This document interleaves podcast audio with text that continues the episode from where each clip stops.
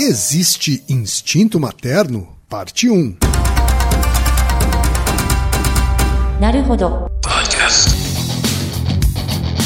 Bem-vindo ao Naruhodo, podcast para quem tem fome de aprender. Eu sou Ken Fujioka. Eu sou Altair de Souza. E hoje é dia de quê? Ciência e é senso comum. Altair, vamos para os recados da paróquia. Quais são? Número 1, um, vai no iTunes Store, dê 5 estrelas e faça o seu comentário. É isso aí.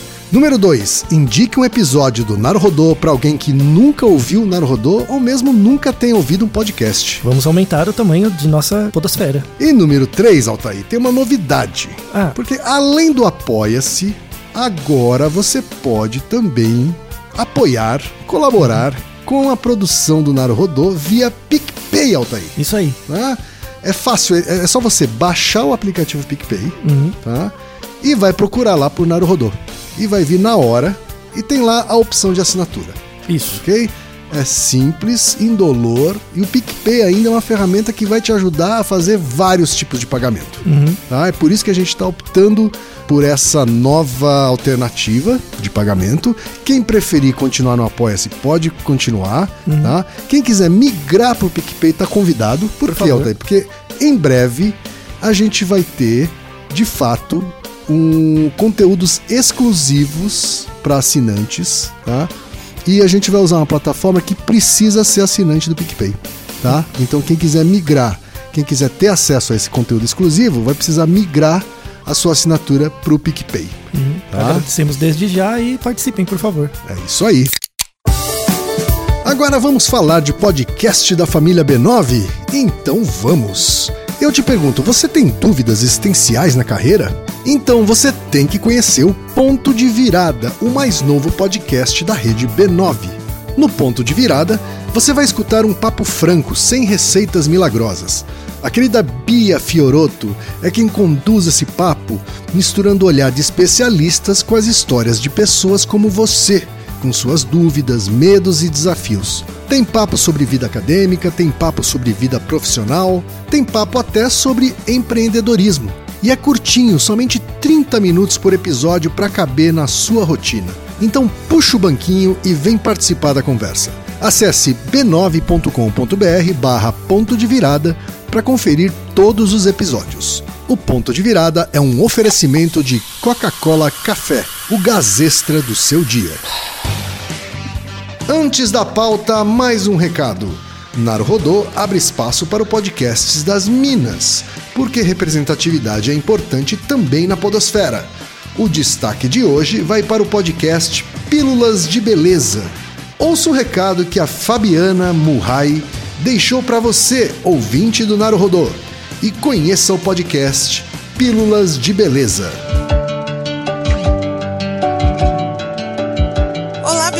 Belezuras! Tudo beleza? Tudo lindo? Aqui quem fala é Fabiana Murray, host do Pílulas de Beleza, que é um podcast sobre beleza dos cabelos e da pele. Quer saber se cuidar sem gastar muito? Entre no site pdebeleza.com.br ou veja os vídeos pelo IGTV.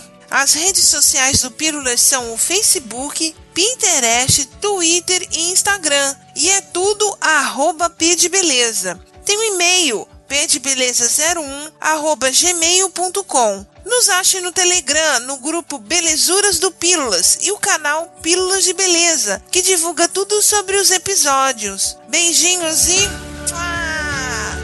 Altaí, temos pergunta de ouvinte. Altaí. Uma pergunta muito clássica, assim. Acho É que muita, clássica, muita né? gente já ouviu falar dela É e tão tem dúvidas. clássica que vai virar um episódio duplo. É Pois é, Altair? porque tem muita coisa pra explicar Tá. atrás de uma coisa tão simples. Tá certo, então. A pergunta, Altair, veio do Iago Pinheiro. E ele manda o seguinte: Boa vida, Naruhodenses. Boa vida, olha só. Foi, é, muito vez que eu criativo. recebo um Boa Vida. E ele chama a gente de Naruhodenses. Né? Ele é de São Paulo mesmo, viu, Altair? Ele diz que é um grande fã do podcast e aspirante a cientista. O podcast foi essencial para hoje eu estar cursando medicina na Unicamp. Altair, inspiração total. Obrigado. Quem? Você também é incrível. Ganhei um prêmio de consolação aqui, ó. Ah, não, não é pra tanto também. Olha lá, obrigado pela audiência, viu, Iago? Vamos para a pergunta dele, Altair. Ele diz o seguinte: Recentemente me deparei com algumas notícias que afirmavam cientistas comprovam a existência do instinto materno. Procurando as pesquisas, me deparei com algumas que descreviam partes do cérebro e hormônios femininos que atuavam no instinto materno. E aí me lembrei da socióloga Oma Donath, que afirma que o instinto materno não existe da forma como o vemos associado ao sexo feminino. Enfim, minha pergunta é: a visão sociológica, entre aspas, e científica, entre aspas, se contrapõe nesse caso? Afinal, instinto materno existe, Altair? Só uma, a visão sociológica também é científica. Não tá? é? então é importante. Mas isso não é uma correção, é só uma fala de senso comum que é muito comum, né? As pessoas falam que a- as Uhum. Não reconhece humanas... as ciências humanas como ciências. né? É, também. Há questões de definição de ciência que a gente tratou em outros episódios, Uhum. mas, mas são tão importantes quanto. Vou começar com você, Kim. O que, que você Hum. acha? Instinto materno. Você acha que faz sentido? Mas eu lembro de ter lido alguma coisa, não me lembro agora onde, mas que eu me saí convencida da leitura de que instinto materno não é uma coisa exatamente biológica. Assim. Ah, você acha que é mais construído socialmente? É. Mas o, o instinto mesmo é construído socialmente. A ou que, você ou que. Uhum. se chama de instinto materno, né? o que se convencionou chamar de instinto materno. Hum. Eu acho que a leitura que eu fiz foi essa, mas posso estar enganado. Não, é não, normal. A questão da ciência não é, o- não é o fato de você estar certo, mas o quão errado você tá, né? Uhum. Vamos pegar essa, essa questão da palavra instinto. O que, que para você, do ponto de vista leigo, assim, é instinto?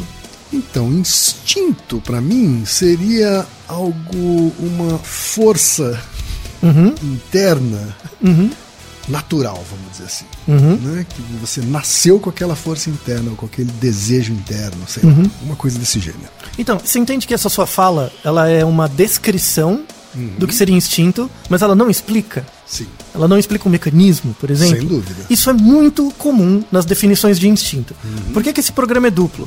Porque o primeiro episódio inteiro vai ser para definir instinto. Precisamos de um episódio inteiro Só para definir instinto, porque é uma zona, assim. E de novo mostra como a psicologia é zoada, porque as pessoas, os psicólogos aprendem as, as igrejinhas da psicologia, que são as escolas, em vez de estudar psicologia. Então, de novo, a gente tem que juntar várias, várias linhas da psicologia num contexto histórico, para você entender como o conceito de instinto foi mudando, até a gente chegar numa definição razoavelmente consensual, porque é um consenso, uma definição, que bateu nos anos 70. Então, nos anos 70 a gente vai ter essa definição. Esse é o primeiro episódio. O segundo episódio é, dado que a gente conseguiu entender mais ou menos o que é um instinto, será que ele é materno? Aí é a- o segundo episódio, Certo. né? Então, assim, para dar uma resposta rápida, mas que eu não quero que você repita só porque, ah, com o argumento de autoridade, porque o cara do Naruhodo falou, que não faz nenhum sentido. Instinto materno não existe. É um mito, mito, mitão, mitão, mitaço mesmo. Só que não adianta, muita gente piamente acredita que o instinto materno enquanto construção de conceito existe, Sem dúvida. mas a ideia é dar todos os argumentos para mostrar que não é bem assim. Eu diria que a maior parte da população Sim, sim. E- leiga, pelo menos, acredita que existe. Isso, e a gente vai mostrar da onde surgiu esse- essas noções de senso comum. Tem base histórica que surgiu por alguns pesquisadores que foram mais populares, Certo. tá? Que é a popular psicologia de boteco, né? Então, o primeiro episódio para é definir que o instinto materno não é um instinto e o segundo para mostrar que não é materno. Certo. Então, basicamente é isso, tá? A gente vai desconstruir as duas partes. Para aqueles que preferem a versão curta, então você já pode dar stop aqui. Não, mas vai, ser- vai ficar muito, muito reduzi- reduzido, né? Fica muito É, ruim. Vamos lá, vamos entender Tá? então. Afinal, o que que é instinto? Quando é que isso começou a ser estudado? Conta um pouco mais Uhum. pra gente, Altair. Então, a ideia de instinto, assim, é algo bem antigo, né? Mas teve muitas definições ao longo do tempo. Vamos deixar uma série de artigos na descrição do episódio. Recomendo, sobretudo para quem estuda biologia, psicologia, ou mesmo áreas humanas, antropologia, uma antropologia mais biológica, que dê olhada nessa literatura porque é algo bem legal, assim. Tem um artigo que é de 2017 mostrando mais de 40 definições diferentes de instinto ao longo da história. 40 definições? Pois é. É tão bizarro quanto a definição de emoção, sabe? Num episódio, no Naruhodo que a gente fez. Então é bem extenso. Começando do começo, o instinto ele é uma inclinação inerente de um organismo vivo acerca de um comportamento complexo, tá? Então a inclinação inerente né, que está na base daquele indivíduo, né, inata, inclinação inata de um organismo vivo acerca de um comportamento complexo. Uma coisa inicial é de Esse primeiro pedaço aí eu acertei, né? Sim, acertou. Não, então, a, a- definição genérica, assim, tá na cabeça das pessoas. Só que aí, quando a gente começa a aplicar isso aos comportamentos, o que, que é um comportamento complexo? Pois aí é. começa a dar ruim, entendeu? Então as pessoas generalizam demais, sabe? Enquanto descrição genérica até vai lá. Mas quando que começa a complicar? Por exemplo, se eu coloco uma luz no seu olho e a sua pupila contrai, isso é um instinto? Então, ele é uma inclinação inerente. É biolo... Por exemplo, você tem uma estrutura biológica que toda vez que eu Inata, coloco é uhum. inata, é, é de um organismo vivo, mas é um comportamento complexo? Eu diria que não. Então. Mas, por exemplo, quando uma criancinha nasce, um bebezinho nasce com aquele reflexo de sugar o peito. Também é uma inclinação inerente, não tem aprendizagem antes, mas é um comportamento complexo. Então, é instinto. Onde que começa a aprendizagem e onde que começa a, a questão inata? Certo. A gente já vê que começa a complicar, tá? Então, Não tem a ver com o tal instinto de sobrevivência, é isso? Então, Em instinto de- de... Em caso da criança já querer mamar, Então, mas o que é sobreviver? Né? Será que é a sua sobrevivência ou a sobrevivência do gene? Aí já é diferente também, sabe? Então tem coisas que você pode fazer contra a sua própria vida enquanto indivíduo, mas que favorece a sobrevivência dos, dos genes. Por exemplo, se você opta por não ter filhos, eu opto por não ter filhos, mas eu cuido dos, dos filhos dos meus irmãos, dos meus sobrinhos, meu material genético está passando para frente. Ou seja, é algo que é totalmente estranho, mas o material genético no nível do gene é algo adaptativo.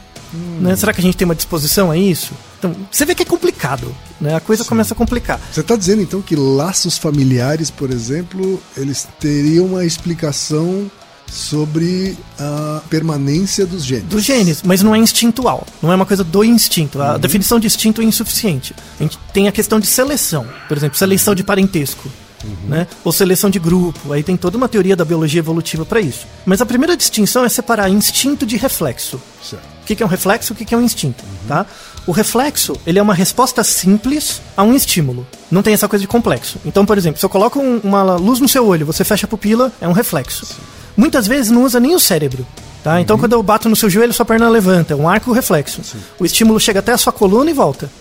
Né? Muitas vezes a atividade neural do cérebro é muito pouco utilizada. Bate e volta. Tá? Então, reflexos são coisas muito operacionais, assim. Então, muitos organismos têm reflexo, você tem em qualquer animal, praticamente tem. O instinto já tem a ver com comportamento complexo. Um tipo de instinto né, é chamado padrão fixo de ação. Então, é um padrão complexo de comportamentos, ele é mais complexo, mas ele é estereotipado. O padrão fixo de ação é uma sequência de ações curtas com uma variação muito baixa. Então, por exemplo, a gente encontra muito padrão fixo de ação em ave. Então, o pintinho nasce e ele já sai correndo atrás da primeira coisa que ele encontra. É um comportamento complexo. Sim. Você tem que sair correndo atrás de alguma coisa, achar Verdade. essa coisa. Não dá e- pra dizer que é um reflexo. né? não é um reflexo, né? Você tem que identificar essa coisa e tal. Então, é complexo. Mas ele é estereotipado. Todos os pintinhos fazem isso. Certo. Tá? Porque os pintinhos que não fizerem morrem. Então, é algo muito estereotipado. Não tem uma aprendizagem prévia. Então, é algo mais instintual, ligado à ideia de instinto. Por exemplo, a tartaruga. Tartaruga do mar, né? Então, a, a- a tartaruga fêmea vai, coloca os ovos na praia. Aí nascem as tartaruguinhas. Como que elas sabem que tem que correr pro mar? De onde sai essa informação? Não tem aprendizagem. É um instinto. E é complexo. Tem que sair correndo. Né? Então, em outros. Não só correndo, você tem que sair correndo para a direção certa. Isso, exato, tem que saber o lado certo. Como é que você codifica essa informação? De onde sai esse aprendizado? Não, não é um aprendizado. Né? Não, não tem prática. Né? É aquela vez acabou. É um tiro só, né? Por exemplo, o marsupial. Um dos exemplos é o canguru. O filhotinho de canguru, ele nasce, aí ele sai né, da, da vagina da fêmea e ele tem que andar recém-nascido. Tipo, é um, é um chicletinho amassado. Ele tem que andar para completar o desenvolvimento até a bolsa. Sim. A mãe não pega ele e coloca na bolsa, ele vai sozinho, escala e entra na bolsa. Como é que ele faz isso? Então você vê que um, um- uma questão, um instinto pode ser um comportamento altamente complexo. Os padrões fixos de ação muitas vezes são muito complexos. Sim. Então, por exemplo, você tem alguns tipos de fragata, não é que é uma ave grande. Tem algumas, algumas dessas fragatas que tem um. no- a fêmea, ela, no bico, ela tem um- uma pinta. Parece uma pinta, uma manchinha. Certo. Né? O filhotinho, quando nasce, sai do ovo, ele sai do ovo, ele vê aquela pinta, ele bica a pinta, a fêmea regurgita alimento pra ele. Na hora. Olha só. Não tem aprendizagem. Como é que o raio do, do pintinho da fragata nasceu sabendo que tem uma bolinha ali pra apertar e tem que bicar? Agora, quando você dá todos esses exemplos do mundo animal, né, que ele já tem um comportamento complexo aí, Uhum. assim que nasce, eu chego à conclusão de que seres humanos nascem todos prematuros. assim. Ah, ótima observação. Ótima observação. Porque a gente nasce e não consegue fazer nada muito A gente complexo. não anda pra bolsa não- nenhuma, não sai andando atrás de fêmea, de, de mãe, de pai, de E nada. Não, não vai em direção ao mar. Não, né? nada. Ou seja, ótima observação aqui. Então tem, tem uma barreira né, evolutiva para os comportamentos de, baseados em padrão fixo de ação, que são instintuais, e os comportamentos ligados a mais complexos, que não dependem tanto de instinto. Por exemplo, tem a ver com o desenvolvimento do cérebro. Por que, que padrão fixo de ação é muito, muito comum em ave? Né? Porque a ave nasce no ovo. Quando tem um ovo, a única energia que ela tem é aquele ovo. Então todo o desenvolvimento neurocognitivo, funcional dela, tem que acontecer dentro daquele ovo. Quando o pintinho, e ele nasce, o pintinho nasce solto, né? Ele nasce livre do ambiente. Então ele tem que nascer com uma caixa de ferramenta mais atualizada possível. Pra sair e já fazer as coisinhas dele. Os pintinhos, por exemplo, de, de aves que fazem ninho tal, eles, eles aí são um pouquinho mais dependentes, os pais cuidam, mas eles já saem com vários padrões fixos de ação. Abrir a boca, né? De fazer barulho, por exemplo. Né? Um instinto que nós humanos temos é chorar. Chorar é um instinto do como você Isso aprende. chamar de instinto. É, você faz aula de chorar? No útero tem aula? Não, é, um- é- é pré-programado. Isso acontece na prática todos os animais têm alguma vocalização, algum chamado de pedido, de ajuda e tal. Inclusive, tem na descrição um artigo com um experimento muito legal que eles pegaram um alce fêmea, tá? Uma alce fêmea e mostraram sons de outros animais, de filhotinhos de outros animais pedindo ajuda. Então eles mostraram, eles gravaram um som de um gato pedindo ajuda, filhotinho. Era um gato, uma galinha, uma criança, um outro alce e um macaco. Que animais não tem nada a ver com ele, com exceto da própria alce. Em todos os casos, quando, como eram filhotinhos, o alce fêmea tinha uma maior tensão de se aproximar do som Mesmo de outros animais. mesmo de outros animais. Então tem uma certa característica comum de todos esses sons, que diz respeito à própria frequência do som, as características audiométricas do som, são características que são evolutivamente selecionadas por todas as espécies. Todas as espécies. E aí você está dizendo que, hipoteticamente, ela está reconhecendo meio que como um pedido de ajuda. Isso, mesmo que seja de uma coisa que ela não entende, isso não afasta ela. Né? Não afasta ela, faz com que a fêmea do alce se aproxime. Tá? Então você vê que tem algo de comum. Né? Então o choro, por exemplo, ele é um, um comportamento inato complexo, né? mas muito bem marcado em todas as espécies, incluindo a gente. Tá?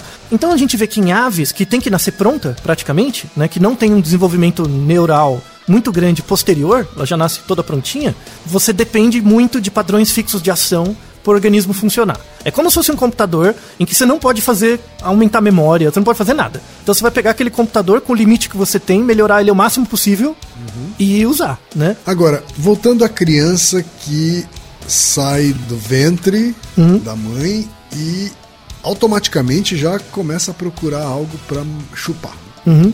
Isso não seria complexo o suficiente, já que é um comportamento que ele não teve dentro do útero? assim, né? Até então ele estava se alimentando pelo Uhum. Sim. cordão umbilical. Sim, Né? sim. En- Então, E aí ele sai daquele ambiente e, de alguma forma, ele sabe que agora a alimentação se dá pela boca. Assim, não- eu não tô dizendo que humanos não têm instintos. Tá.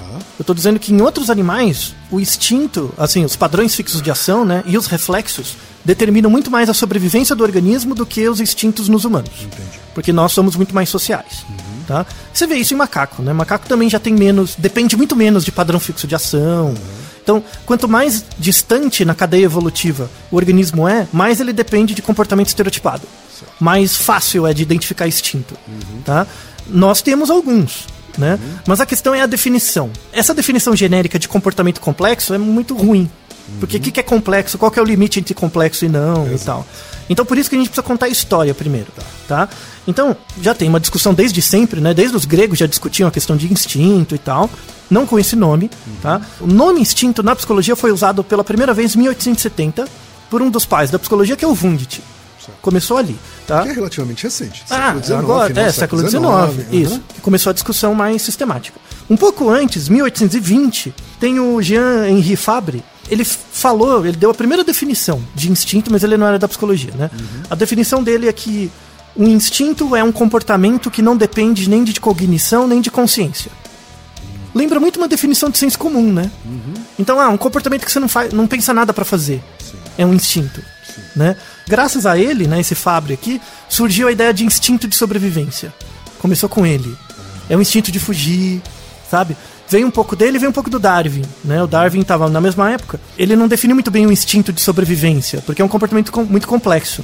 Mas a, a definição de senso comum que as pessoas têm, ah, uma coisa que eu não faço Faz sem pensar, né? que eu faço sem pensar é uma coisa que eu fiz por instinto. Vem desse cara, tá? Vem do século XIX, 1820. Uma definição ruim, né? Então, por exemplo, você aprende a dirigir. Aí você começa a dirigir seu carro, aí você nem repara que chegou em casa. Você dirigiu por instinto? Existiu instintivamente. É, não, tá? Isso é senso comum. Não, tá? Tá, isso é aceito numa obra literária. né? Isso, no máximo uma piada, né? Mas, mas tudo bem. Aí o conceito, o, o Wundt melhorou um pouquinho, né? A ideia, ele falou, não, o instinto ele é um. Assim, a questão da consciência, né? Você pode, você não necessariamente é ligado à consciência, mas o instinto ele tem um mecanismo próprio. Ele é ligado a um mecanismo. Ele já deu uma melhoradinha. O conceito de instinto começou a melhorar já no século XX. Tá. tá? Então, assim, falando um pouco da história da psicologia, né? Você tinha o Wundt de um lado, que ele era um. Inclusive, a gente tem um Naruhodo sobre isso, que é o para que que serve a ciência, né? Se a ciência pode explicar tudo, que eu falo um pouco do Wundt. Ele tinha uma característica de dividir o problema em partes menores, estudar cada parte, tá? O Wundt começou uma tradição da psicologia, mas de outro lado tinha uma tradição na medicina, principalmente vinculada à fisiologia, que era o estudo do reflexo. Então os estudos de reflexo não começaram na psicologia, começaram na medicina. Estudo de nervo, de joelho, essas coisas. Então eu pego, por exemplo, a perna de uma rã. Aí eu estimulo um lado, aí estimulo o neurônio da a perna mexe. Bem esse início de, de estudo, né? Tanto que você vê em, em filmes antigos, era, era comum o médico dar aquela marteladinha no joelho das pessoas, né? Isso, e isso era comportamento. testar reflexo. É, esse teste de reflexo é usado clinicamente até hoje, mas as pessoas achavam que isso era comportamento. Então, o Wundt estava correndo de um lado, do outro lado tinha esses, esses negócios da fisiologia, que eram os associa- associacionistas. Né? Era uma, uma corrente que tentava definir comportamento como sendo esses reflexos. Então, se eu estudar, por exemplo, o nervo do seu joelho, eu vou estar estudando uma parte do comportamento. Tá? E o pessoal estava indo nisso. Aí no século XX, nos Estados Unidos, veio um cara chamado Crozier, em Harvard. Crozier começou também da fisiologia, ele começou a reagir contra esses estudos muito fisiológicos, que estudavam só nervo e tal. Falou, não, isso aí não é comportamento. Eu estudar seu nervo, eu não estou estudando o seu comportamento. Comportamento é estudar o sujeito como um todo. Quando eu pego você inteiro e olho. Isso f- foi o avanço da psicologia e o retrocesso ao mesmo tempo. Porque ele abriu uma porta e fechou outra. né? Porque que ele brigou com o pessoal da fisiologia. Certo. Mas estudar o nervo é algo importante. Se você não tem o nervo, você não, não anda. Claro. Né? Mas ele, não, eu não concordo com essa coisa de associacionismo. Tem uma outra. O comportamento não é isso. Ele fechou essa porta. Né? Ele falou, não, tem que estudar o organismo como um todo. Muito legal. Você está dizendo que ah, o lado negativo disso foi o fato de ter criado um muro aí entre a psicologia e a medicina. Mas dentro da vertente da fisiologia aplicada à psicologia, ele já criou um muro. Certo. né? Ou seja, uma igrejinha, né? Então, foi importante politicamente naquela hora. Um dos caras que não foi aluno diretamente dele, mas que trabalhou muito no laboratório do Crozier, foi um cara muito famoso para psicologia, que é o Skinner, né? Em Harvard, depois virou professor em Harvard. Então, essa coisa do sujeito como um todo, ah, isso é análise do comportamento. O que que é análise do comportamento, segundo a teoria skinneriana? Claro, é o, o- o behaviorismo radical, né? Comportamento tem três, que é chamado comporta- comportamento tripartite. né? Tem três partes. Um comportamento não é o seu nervo, não, não é só o seu comportamento. Então, qual a definição de comportamento de uma forma bem leiga, assim, inicial, para o Skinner? Ele é o resultado emergente de três fatores: do contexto, do ambiente, do contexto, o comportamento em si e a consequência. Então, quando eu digo que você está olhando para o céu, por que, que você está olhando para o céu? Porque tem um, um contexto, você está olhando, tá vendo alguma coisa no céu, tem algo no céu acontecendo, que é o estímulo discriminativo, que é o contexto, tem o seu comportamento de olhar e tem a consequência. Dado que você está olhando para o céu, você vê alguma coisa, isso realimenta. O resultado desse processo que acontece no sujeito como um todo, dessas três partes, gera o que a gente chama de comportamento. Então o comportamento só existe no sujeito como um todo. E não é simplesmente um membro do seu corpo se Isso, mexendo. isso. Bacana, puta revolução foda, bacana, mas abriu um problema. Por quê? Jogou a fisiologia fora. Então não importa muito o que está acontecendo dentro de você. O que importa é o que, tá- é o que eu- que eu, que eu consigo ver. Foi uma evolução muito grande, mas hoje em dia já é ultrapassado essa visão. Por quê? Porque hoje em dia a gente já tem evolução técnica para ver o que acontece dentro do seu cérebro, do seu nervo. Você tem vários modelos, só para quem gosta da área. Você pega o modelo de Rescola e Wagner, que é um modelo bem do, da análise de comportamento. Você vê que ele não assim, o modelo de Rescola e Wagner foi estudado no sujeito como um todo. Eu vejo o seu comportamento como um todo, fiz uma equação, bonitinho. Já tem artigos mostrando, vamos deixar na descrição 1, mostrando que o modelo de Rescola e Wagner acontece dentro de um neurônio. Ou seja, o mesmo comportamento emergente que acontece no sujeito como um todo, uma parte dele é visto dentro do neurônio. Ou seja, essa ideia do sujeito como um todo já não é bem assim. Então tem que voltar antes do Crozier e juntar as áreas. Por isso que a teoria skinneriana hoje ela é retroage. né? Ela não incorpora tanto aspectos da neurociência, aspectos teóricos e, e técnicos que tem que ser ah, corroborado. Se você é analista do comportamento e você ficou ofendido, sinto muito.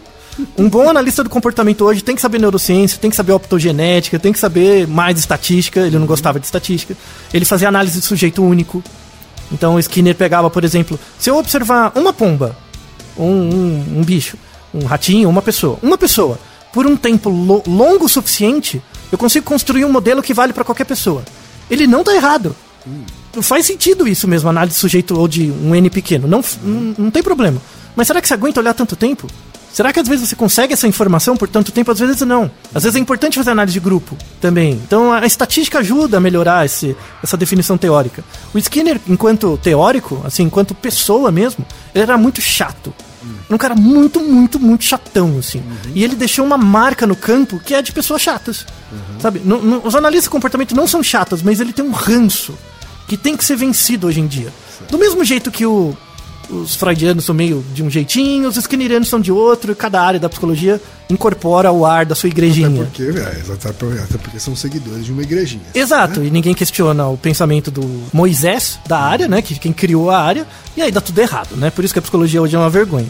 Mas esse, esse avanço de observar o sujeito como um todo, né, no comportamento, o Skinner dizia que não existe inst- instinto. O instinto ele é irrelevante. O que importa é a aprendizagem.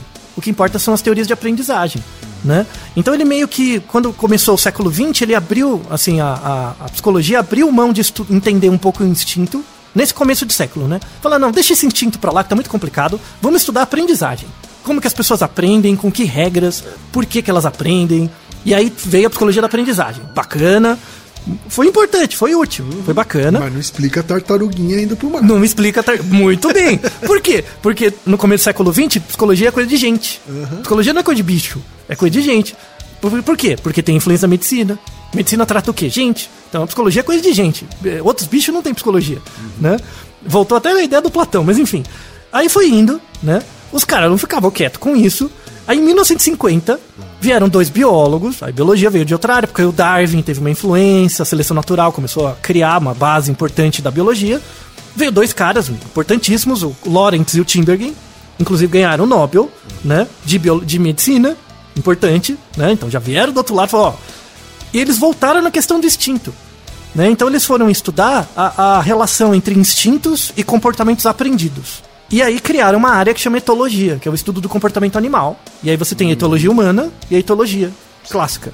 Né? O, o Lawrence, inclusive, ele estudava é, ganso. Ele foi o primeiro que descreveu o imprinting, que é esse comportamento da galinha seguir a primeira coisa que ele encontra. E ele descreveu o mecanismo, como isso acontece, por quê e tal. Ele e o Timbergen. Outro mérito também do Timbergen, o Lawrence teve essa coisa muito do imprint, né? O Timbergen teve uma coisa muito importante que ele pegou. Ele, ele já tinha essa cabeça um pouco mais interdisciplinar. Então o que, que ele fez? Não, eu sou biólogo.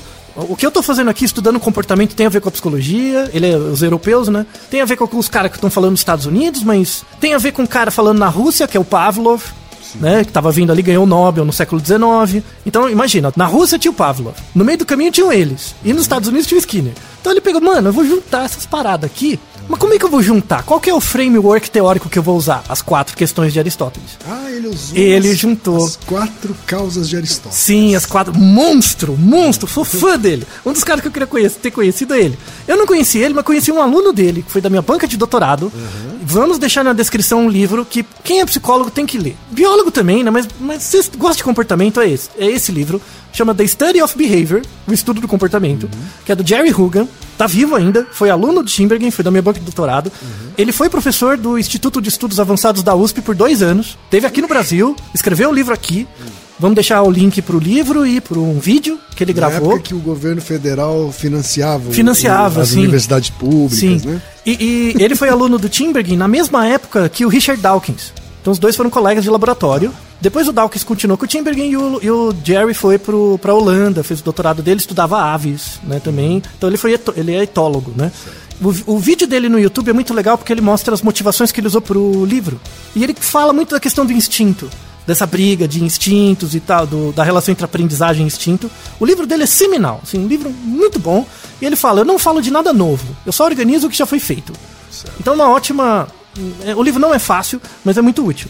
Tá? Então, a, a ideia estava aí, né? Então, você tinha as teorias de instinto de um lado e de aprendizagem do outro. Isso veio nos anos 50, anos 60, anos 70. E em 1960, teve um congresso na Europa, né, organizado por um cara importante da psicologia comparativa, que é o Frank Beach. Ele falou: Não, mano, vamos parar com essa briga, vamos botar uma ordem na cozinha. Então, existem instintos, e os instintos são importantes para dar as bases iniciais para os processos de aprendizagem. Não tem essa coisa de tábula rasa e tudo mais, beleza. Mas vamos colocar uma ordem aqui. E aí, vamos definir. Vai, vamos começar a definir um pouco para fechar o episódio, senão vai ficar muito longo também. Vamos começar a definir a, a ideia de instinto. Esse congresso foi muito bom, porque eles chegaram numa conclusão que foi o seguinte. Falou, ó, pra não complicar muito, já que tá tendo essa briga dessas áreas, vamos tomar uma decisão inicial por enquanto, que é a seguinte: não vamos falar que instinto é coisa de humano. Porque em ave e outros animais a gente consegue ver os instintos muito claro, consegue estudar. Os etólogos ficam felizes de estudar a parte instintual do comportamento de uma ave e a parte de aprendizagem da ave. Então, quando eu estudo uma ave, por exemplo, eu consigo ver os dois comportamentos, a parte do Skinner e a parte do Lawrence. Então dá tudo certo. Quando chega no humano, começa a complicar, então não vamos fazer nada. Então, é, eles, Ah, é? eles começaram a fazer isso. Sei. Porque faltava recurso técnico.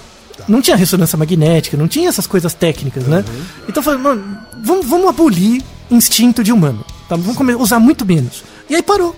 Tipo, as pessoas pararam. Ficou no senso comum o termo. Mas na psicologia formal científica parou de ser usado o termo instinto até os anos 2000 Parou de ser usado. parou. Nos- inclusive, tem, tem- vamos deixar um artigo também mostrando que o uso do termo é, instinto nos livros de psicologia dos anos 60 até os anos 2000 simplesmente desapareceu. Assim, foi usado muito poucas vezes. Ficou só pros animais? E, Para os outros animais? é e isso? para a psicanálise. Porque a noção do id, do instinto basal e tal, sim, entrou só, ficou só na questão psicanalítica. Na- as outras áreas acharam muito complicado, a gente consegue explicar o fenômeno sem tentar entrar nisso, porque falta recurso técnico, é, tecnológico e tal. Então ficou bem, deixaram bem aberto. Aí nos anos 2000 começou a juntar de novo. Por quê? Você teve uma um grande avanço da neuro- da neurociência, de métodos de avaliar o indivíduo internamente. A análise do comportamento melhorou muito também, sobretudo graças aos caras que vieram depois do Skinner, o Rachlin, o Baum. Tem um cara que eu queria ser amigo também, que é o Bernstein. Puta cara que falou as coisas bacanas. Sabe aquele cara que você lê os caras? Mano, esse cara é muito inteligente. É o Bernstein, eu sou fã dele. O Bernstein, por exemplo, em 1972, ele escreveu esse texto e ninguém entendeu. Só ficou famoso em 2005, depois que o cara morreu, coitado. Ele falou assim: Mano, existe um modelo de instinto que é a junção de uma teoria de motivação com a junção de teoria de aprendizagem. Então, ó, quando eu estudo Skinner, eu vou estudar a partir do momento que você nasceu e de que você é um sujeito como um todo. Aprende as teorias de aprendizagem, dá tudo certo. Mas isso vem de um lugar, né? Vem da onde? Das teorias de motivação. Por que, que criancinhas pequenas, por exemplo, nascem com vontade de chorar? Ou nascem com uma disposição para explorar o mundo? Tem uma motivação, tem uma teoria motivacional. Então, os primeiros estudos de instinto em humano começaram como teorias de motivação. O que, que dá essa motivação para você começar? Porque depois que começa é a aprendizagem. O que, que dá para começar? Freud deu uma definição do desenvolvimento psicossexual. Aí veio o McDougall, deu outra definição. O próprio Lawrence deu uma definição, que é a definição da caixa d'água, a hipótese hidráulica. O Bernstein, ele foi um que juntou, falou, mano, uma psicologia do futuro é uma psicologia que vai juntar uma teoria de motivação que dá o start com as teorias de aprendizagem. Monstro! Que texto bacana esse texto. Ninguém entendeu. E aí ele fala assim que o, em 1972 ele fala que o fato de você separar aprendizagem de instinto gera uma falsa dicotomia de entre inato e aprendido. Sim. Gera uma falsa dicotomia que na verdade são duas igrejinhas brigando. Porque quando você fala da teoria da motivação, imediatamente para mim veio a- coisa do inato. Sim, e E a teoria de aprendizagem é um aprendido. Então você estuda separado, forma pessoas com histórico de aprendizagem separadamente, e na verdade nós estamos falando de partes do mesmo fenômeno. Então uma falsa dicotomia. 1975 o cara já sacou isso, só em 2005 começou a juntar. 30 anos depois. 30 anos depois, Bernstein monstro. Acena uma vela pra ele. Era monstro. E aí, agora fechando, né, pra essas definições finalmente, graças a esse congresso de 1960 que falaram, mano, a gente não vai falar disso, não quer dizer que ninguém falou mais, os caras continuaram estudando. No próprio livro do Jerry, o livro foi publicado em 2018. No próprio livro do Jerry, The Study of Behavior, ele descreve um pouco, mas a partir de 1960, 70, começou a surgir meio que um consenso né, do que é instinto. E esse consenso veio mais da biologia, primeiro, depois a psicologia começou a incorporar um pouco mais. Tá? Então vamos às características de um comportamento instintual. Primeira coisa, ele tem que ser automático. Bateu e fez. Plim, né? Automático. Ele tem que ser irresistível. Você não pode resistir a ele. Então, sabe? Então, igual, por exemplo, o- a ave que bica, a bolinha, a mãe regurgita. É algo muito. Você, ele pode ser modulado, mas ele não é suprimido. Tá? Então ele é automático, irresistível. Ele. Enquanto é sou eu com sorvete, tá? Por exemplo, pode ser. Então, automático e irresistível, ele tem que acontecer em algum ponto fixo do desenvolvimento do organismo. O instinto não acontece, às vezes tem, você tem que se desenvolver para aparecer o instinto. Ele não acontece só no nascimento. Um exemplo é voo de ave. Para a voar tem que ter um desenvolvimento muscular e da asa. Só um exemplo disso, tem um experimento muito legal, tem também na descrição, em que eles pegaram a, a- é, passarinhos, né? O filhotinho estava lá no ninho e eles fizeram um tipo de aparato que o, o passarinho não podia mexer a asa. Então ele, ele via tudo, ele fazia tudo normal, só que ele não podia mexer a asa. Será que ele vai aprender a voar quando chegar a idade? Né? Porque você, filhotinho, lá você é aque- tipo aquele chicletinho amassado. Você não vai voar. Não tem pena, não tem nada. Você começa a crescer. Aí chega uma certa fase é quando você voa. Muita gente achava que era por causa do treino. A mãe ensina, ensina o filhotinho a voar e tal. Aí eles pegaram um, um grupinho de passarinhos e não deixava ele mexer a asa. E deixou o tempo passar. Quando chegou a idade maturacionalmente, o período crítico, a- Tiraram o aparato. Tiraram o aparato e ele saiu voando. Ele saiu voando. Ele não voava bem, mas eles têm a disposição para voar. Então, nesse sentido, voar é um instinto, né? Seguindo isso aqui. Então, ele é automático e irresistível, ele tem que acontecer em algum ponto fixo do desenvolvimento, né? Ele é iniciado por algum evento no ambiente, ele não acontece do nada, ele é iniciado, tem uma relação com o ambiente, né? Ele ocorre em todos os membros da espécie. É muito estereotipado, todo organismo tem que ter, todo pintinho tem que nascer e correr atrás da mãe, tá? Toda criancinha tem que chorar. É algo instinto, é, é estereotipado, não é Tem que ser universal. é universal naquela espécie, todos os organismos. Se você não tem, você tem um problema, sabe? Ele não é modificável, tá? Ele pode ser modulável, mas não é modificável e não necessita de aprendizagem. Você simplesmente sai e plim, faz. Essa é a definição de instinto. E aí, baseado nessa definição, o que, que a gente tem de alguma evidência para mostrar que quais são os instintos que os humanos têm, né? Com base em estudos. Chorar é um. A relação entre testosterona e agressividade é uma outra característica instintual. Você não aprende a ser agressivo. Se aumenta a sua testosterona, você fica mais agressivo. A agressividade não é só bater nos outros, é uma disposição. Né? Então é medida por vários comportamentos, tanto no homem quanto na mulher. Então essa relação entre testosterona e o comportamento de agressividade é algo inato, assim mesmo, é instintual. Comportamento de nojo, de você evitar certas comidas estragadas. É, também é algo que não depende de aprendizagem muito cedo. Mesmo bebezinhos evitam certas comidas e não tem uma aprendizagem por trás disso. E nos humanos, esses são, até agora, os únicos comportamentos que a gente tem evidência de que são instintuais. Os outros não tem nenhum. É mesmo? É, então maternagem. Por exemplo, pega a questão do instinto materno, né? Esse cuidado com a prole. Ele é algo automático? Toda mãe, toda. Vamos pegar do final. E- Ele ocorre em todos os membros. A maior parte das mães vai dizer que é automático. Sim, mas você não tem exceção? Obviamente. por exemplo, depressão pós-parto. Né? Ou Você tem exceções, você tem culturas, por exemplo, aí pega um aspecto antropológico, tem uma- um texto sobre isso também, sobre a construção social da maternidade, né? que tem culturas que os filhos são criados pelo grupo. Então não- ele não tem uma mãe, ele tem cuidadores, que é todo, toda a Algumas comunidade. tribos indígenas, Sim, inclusive, né? isso. Então não ocorrem todos os membros da espécie de uma forma tão estereotipada. Né? É, Mesmo em, em família, unidades familiares rurais, Isso. onde os pais estão bastante ausentes, né? Estão na plantação. Isso, não urbanas, sociedades não urbanas. Então, o instinto materno, ele não ocorre em todos os membros do mesmo jeito, não é estereotipado. É modificável, necessita de aprendizagem, um pouco. Você tem que, né? o- o- a parentalidade, você precisa. Tanto né? que tem curso para isso. Sim, é. Ele tem algum aspecto automático para alguns comportamentos, mas se você pegar o instinto materno como todo comportamento de cuidado, ele não é automático. Tanto é que tem pessoas que desenvolvem de jeitos diferentes, tá? Não é irresistível, não tem essa coisa que você não evita.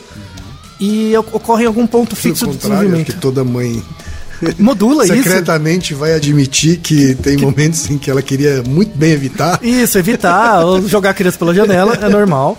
A única coisa que relaciona com o instinto é que o comportamento de cuidado da prole tem que ser iniciado em algum momento no, no desenvolvimento. Que você tem que ter a maturação sexual. No caso da mulher, né? E no caso do homem também. Então você tem que estar maduro sexualmente para poder ter filhos. Fora isso, o, o instinto materno não atende nenhum termo da definição. Logo, ele não é um instinto. Verdade. Não é. Então já quebramos a primeira. Ele não, não é um reflexo, porque ele é muito complexo. Não é um padrão fixo de ação, porque apesar do comportamento ser complexo, ele não atende essas definições que a gente colocou, que tem no livro do Jerry, por exemplo. Logo, ele não é um instinto. Então, o, o- o instinto materno ele é algo muito mais complexo e ele tem um componente biológico, né, determinado. Ele tem um componente social e ele tem um componente histórico. Então as, as mães e os pais não são os mesmos ao longo da história, da sociedade da biologia deles. E aí voltamos no nosso querido Aristóteles, né? Então existem causas materiais, formais, eficientes e finais que determinam o cuidado com a prole. E não é uma coisa exclusivamente da mulher. Existe o instinto materno, paterno. Existem modificações no corpo dos homens, né, dos pais, né, que são relacionadas com o nascimento de uma prole, de um filho. Sim, temos várias evidências disso. Né? Então, e isso será o ponto de partida. Espero que com essa, essas definições em sete pontos, né? além da literatura que a gente deixou, conseguimos deixar uma história né, do conceito de, de instinto. Você vai ver que ele é mais complicado do que parece. Mas no final do episódio, espero ter deixado uma definição formal, fechada, que justifica o fato do comportamento materno de cuidado não ser um instinto. Ele é mais complexo. Tá, Mais então... complexo que isso. É, e agora na segunda parte vamos mostrar. Será que o instinto materno também pode ser paterno? Uhum. E aí vamos quebrar o fato de o instinto materno não ser materno. É isso é. aí, então, então, a gente volta a se encontrar na segunda parte desse episódio. Isso. Aguarde a próxima parte e vai estudando até lá. Naruhodô, ilustríssimo ouvinte! Naruhodô. Você sabia que pode ajudar a manter o Naruhodô no ar? Ao contribuir, você pode ter acesso ao grupo fechado no Facebook e receber conteúdos exclusivos. Acesse apoia.se barra Naruhodô Podcast. E você já sabe, aqui no Naru Rodô, quem faz a pauta é você. Você tem alguma pergunta pra gente ou quer comentar algum episódio? Escreva para nós. podcast@naruhodô.com.br. Repetindo? podcast@naruhodô.com.br. E lembre-se, mande nome completo, idade, profissão e a cidade de onde você está falando. É isso aí. Naruhodô. Esse podcast é apresentado por b9.com.br.